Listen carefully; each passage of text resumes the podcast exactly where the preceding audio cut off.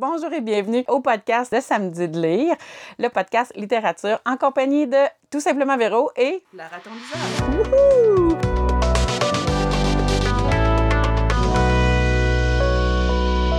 Bonjour tout le monde et bonjour Véronique. Bonjour. Alors, euh, c'est la Marie-Claire du futur qui intervient pour euh, faire euh, euh, une petite introduction pour le podcast du jour. Alors, je vous rappelle que euh, on avait déjà fait un très long podcast, euh, toi et moi, Véronique, uh qui durait plus qu'une heure. On a décidé de diviser en sections. Et puis, cette fois-ci, on va parler de le thème de la semaine, c'est arrêter ou poursuivre une lecture. En effet, quand on, entreprend une lecture puis qu'on n'est pas tout à fait soit en accord ou en amour ou on n'est pas dedans, on n'a pas envie de la terminer, euh, est-ce qu'on se force à la finir ou si on a le droit d'arrêter puis de tabletter le livre? Oui, puis là, tu, m'actives quand tu dis on a le droit. C'est qui l'autorité qui empêche? Ben, c'est souvent. On, dirait qu'on a comme un devoir, soit parce que euh, le livre euh, nous tentait beaucoup quand on l'a acheté, fait qu'on a déboursé des sous pour l'acheter, ou encore on s'en est fait parler par quelqu'un, puis on n'a pas envie de décevoir les gens à qui on va dire, ben finalement, moi, je l'ai pas aimé ce livre-là il y a peut-être un peu de ça. Là. on se donne. Euh, ou c'est comme si on se disait, ben, ouais, j'ai commencé une tâche, mais je la termine pas. Puis on sait qu'on n'est pas élevé de cette façon-là. Hein. On commence quelque chose, on termine quelque chose. Mais quand le livre nous plaît vraiment pas ou nous dérange, on peut arrêter de le lire. Tout à fait, puis c'est ce qu'on va voir euh, dans le podcast d'aujourd'hui, très ciblé sur une lecture que tu as fait, que tu n'as pas aimé, mm-hmm. mais il y a possibilité de généraliser euh, le thème comme on vient de le faire. Oui. alors, sans plus tarder, on se lance, on vous laisse avec l'écoute du passé. Mais euh, juste avant, je vous euh, invite à nous suivre euh, sur tout simplement Véro pour moi et la raton liseur sur Instagram.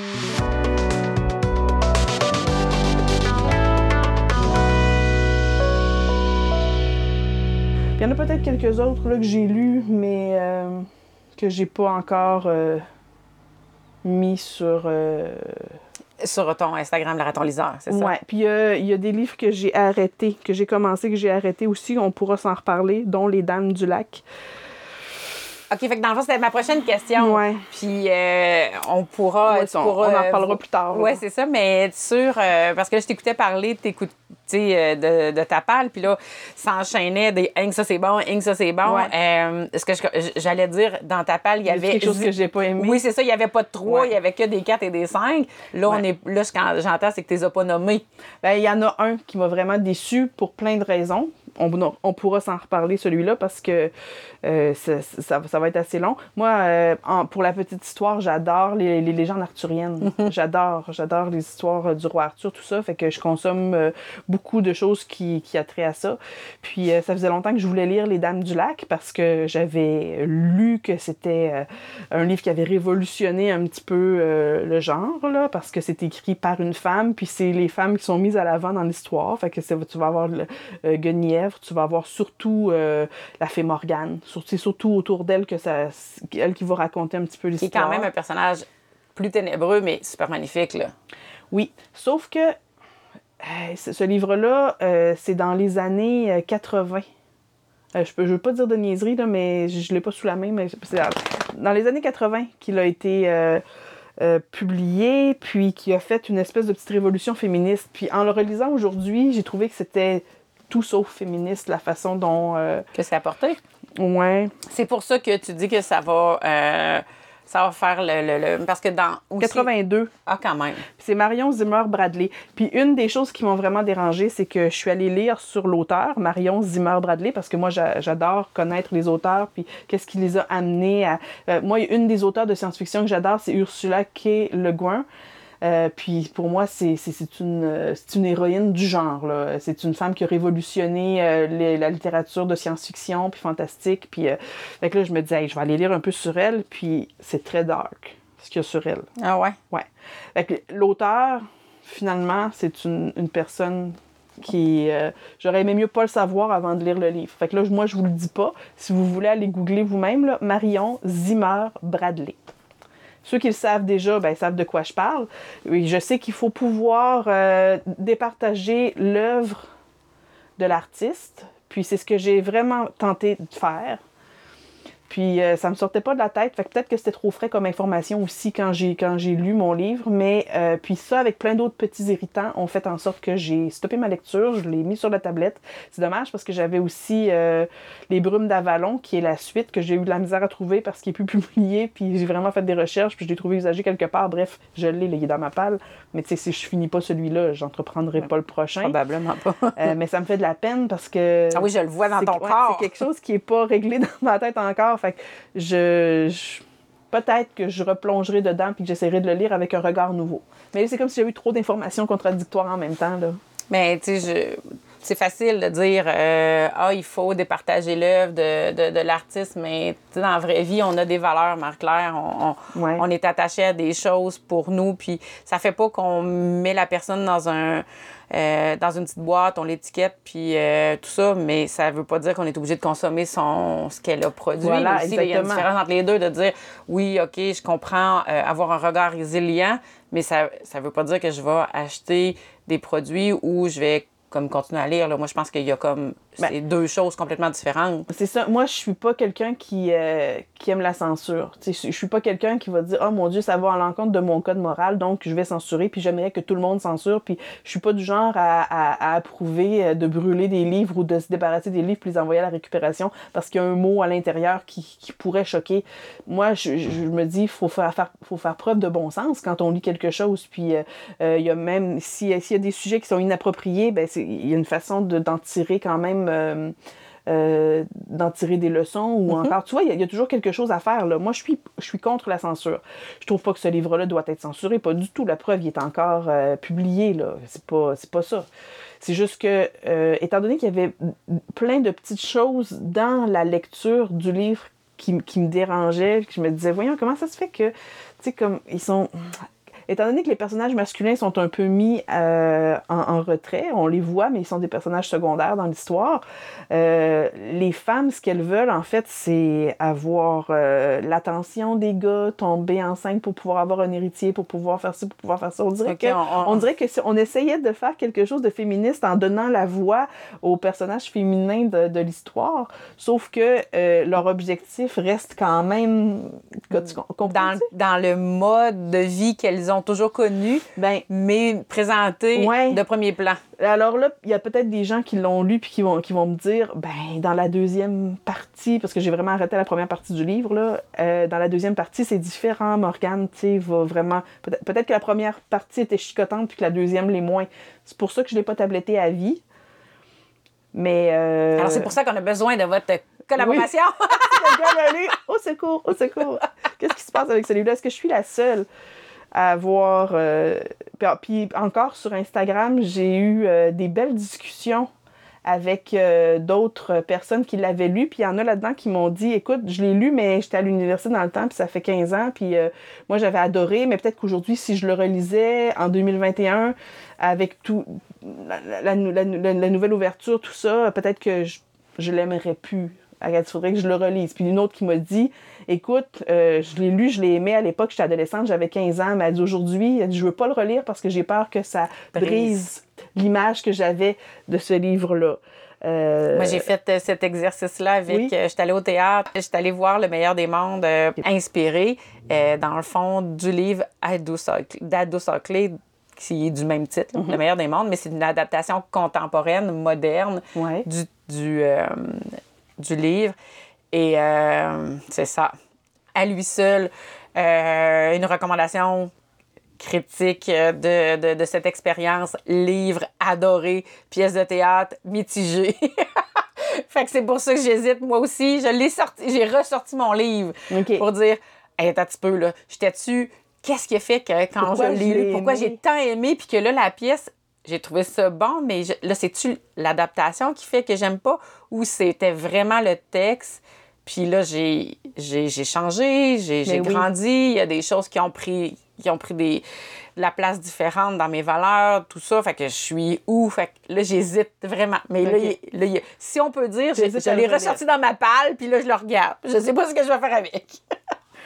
Mais je, je serais, je serais curieuse, tu me le diras, ce que tu en as repensé. Parce que ça m'est arrivé de, de refaire cet exercice-là, ressortir des livres que j'avais adorés adolescente, qui m'avaient bouleversée, puis qui avaient changé ma façon d'en- de- d'entrevoir la littérature. Puis dans certains cas, c'est resté un coup de cœur, puis c'est venu juste euh, renforcer les belles. euh, euh, la mémoire que j'en avais, là, les émotions qui étaient rattachées à ça. Puis dans d'autres cas, c'est comme si c'était tombé à plat, là. Je lisais ça, puis je me disais, voyons donc. Comment ça se fait que. Mais c'est correct. On est en formation. Quand on est adolescent, je veux dire, euh, on n'est pas hein, fini de former en tant qu'adulte, puis euh, en tant qu'être humain. là, on est en train de. Et puis tant mieux si ces lectures-là nous ont apporté quelque chose à l'époque. Aujourd'hui, on est ailleurs. Ah, absolument. Puis, c'est comme euh, un livre, c'est comme un, un film, une musique, une pièce de musique ou autre. Là, dans la vraie vie, la réalité, c'est que on a des coups de cœur, mais on avait des émotions qu'on vivait à cette époque-là. Mais il y a tant de chansons que je réécoute, je suis comme, ah mon doux, ça me génère pas la même émotion qu'à l'époque. Exactement. Puis mais tu vois, le souvenir est très fort. Fait que les mots dans un livre font la même chose, j'en Ben, doute pas. Puis moi, c'est justement, je me faisais la réflexion en lisant Eleanor and Park, que je pourrais euh, vous présenter dans une autre chronique, parce que c'était mon avant-dernier coup de cœur. En fait, c'est mon dernier coup de cœur que j'ai lu parce que j'ai relu D'or et d'oreiller, que j'ai bien aimé, mais il fera pas partie euh. C'est ça, c'est une, une réécriture de La princesse au petit pois, puis c'était vraiment mignon, c'était super cute. Mais il fera pas partie de mon top 10 à la fin de l'année, parce que j'ai trop d'autres bons titres. Et Eleanor and Park va en faire partie. Puis c'est une lecture que je me suis dit tout le long, si j'avais lu ça adolescente, j'aurais vibré de tout mon être à, à lire ça parce que Rainbow Rowell, j'en avais parlé, c'est elle qui écrit Carry On, puis euh, euh, elle a une plume, là. euh, écoute, c'est une fille, elle écrit tellement bien. euh, on s'en reparlera. Mais euh, moi, ça, ça, ça, ça m'amenait juste à dire que cette le- lecture-là, si je l'avais faite adolescente, euh, en fait, j'ai j'ai fait l'effet contraire. En le lisant adulte, je me suis revue adolescente en train de le lire. Fait que j'avais doublement des émotions positives par rapport à ce, livre-là parce que je me disais, ça me ramène exactement là où j'étais euh, à 17-18 ans quand j'ai rencontré mon amoureux, euh, qui, est- aujourd'hui le père de mes enfants puis qui est encore mon chum. Et ça ça m'a ça m'a ramené vraiment là, là, à la genèse de notre relation. Là. Puis, tu sais, toutes les premières relations amoureuses, là. Euh, puis je me dis, mais si je l'avais lu à l'époque, est-ce que j'aurais eu autant d'émotions par rapport à ça? Ou si le fait de le lire adulte avec toute l'histoire, ça me rendait encore plus émotive par rapport à cette lecture qui s'adresse aux adolescents. Fait que je suis contente de l'avoir lu à l'âge que je l'ai lu parce que, un, ça m'a rajeuni dans ma tête et dans mon cœur, dans, dans ma lecture. Puis en même temps, je me dis, j'ai probablement. Là, j'avais le point de vue des parents aussi là-dedans. J'étais incapable de me mettre à la place des parents dans, dans l'histoire. Mais je me mettais aussi à la place des adolescents parce que je l'ai l'as vécu. Je l'ai vécu. Alors, euh, c'est ça qui était extraordinaire. C'est pour ça que cette lecture-là. euh, C'est pour ça que des fois. euh, faut pas avoir des préjugés. faut jamais avoir des préjugés envers l'âge qui est, qui, qui est proposé pour une lecture. Oui, je comprends. Une lecture peut être trop mature pour, euh, pour des jeunes. Oui, c'est vrai que tu es adolescent puis tu vas lire quelque chose qui est trop mature. Tu pas rendu là dans ton développement puis tu vas te dire euh, c'est lourd que c'est ça cette affaire-là.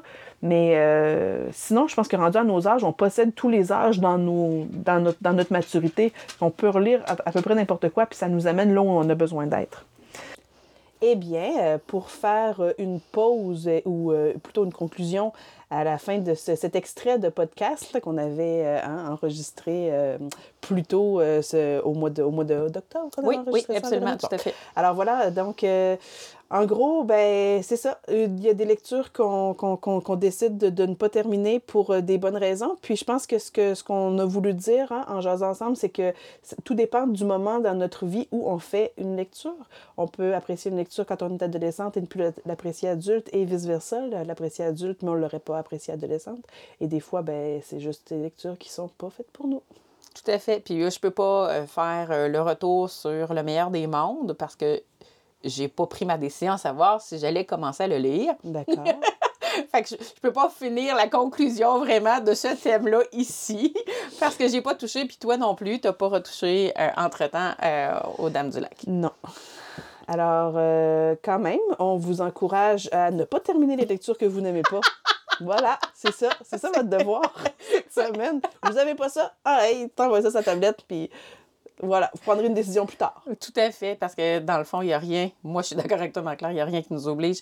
Puis, puis je- je- on va conclure là-dessus, là, parce qu'on pourrait se repartir. Là.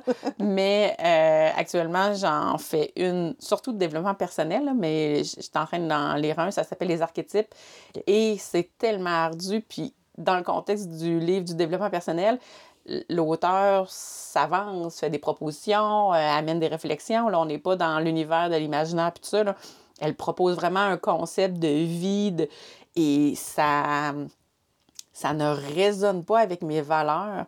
Ça vient pas me chercher. Alors, je suis rendue à cette étape-là de dire est-ce que je continue à le lire juste pour Ouais, ben- me teinter de son ambiance, puis de à la fin du livre? Tu sais, si je le sais déjà Eh, après si- trois si chapitres. C'est ça, si à la fin du livre, tu n'en as rien. Euh, tu as envie de rien retenir de ce que tu as lu, en- dans le fond, c'est que ça a été euh, une perte de temps, dans le fond, de le lire. Fait que si tu sais que tu as autre chose que tu pourrais lire puis qui serait plus en accord avec tes valeurs, vas-y. Hey, c'est ça. C'est qu'est-ce que le mot qui est là? Mm. C'est merci Marie Kondo. Parce que depuis que tu es rentrée dans ma vie, j'ai appris à réfléchir en fonction de faut que ça m'apporte de la joie. Ben voilà. Et voilà. Fait que là, ça ne m'apporte plus. Même si ça m'a coûté 25 pour le livre, bien, il y avait une raison au moment où je l'ai fait. Puis là, ben, Voilà. je vais faire un cadeau, à- je vais le donner. Même s'il y a des petites annotations dedans, la personne, elle les effacera. Oh, ouais, ou à prendre note elle aussi. Absolument. ça va rajouter de la valeur. Tout à fait. Alors, c'est ce qui met fin au podcast de cette semaine. Euh, merci Marie-Claire d'avoir... euh, Marie-Claire du futur. Oui. d'avoir reprécisé l'importance de choisir. euh, euh, on, on accorde vraiment du temps dans notre vie pour un loisir, pour un passe-temps. Alors, pourquoi se forcer à finir une littérature, un livre qui ne nous, nous plaît plus? Voilà, exactement. Alors, sur ces beaux mots très, très philosophiques, Mhm. on vous souhaite tous les... ben, je vous souhaite une belle semaine. Oui, moi aussi. Oui, probablement. une belle semaine aussi. Et avant euh, de vous laisser, bien, on vous invite à nous suivre, euh, vous abonner, partager, commenter et aimer ce podcast. C'est d'ici le prochain partage. Beaucoup d'amour, entouré des mots. Au revoir! Au revoir.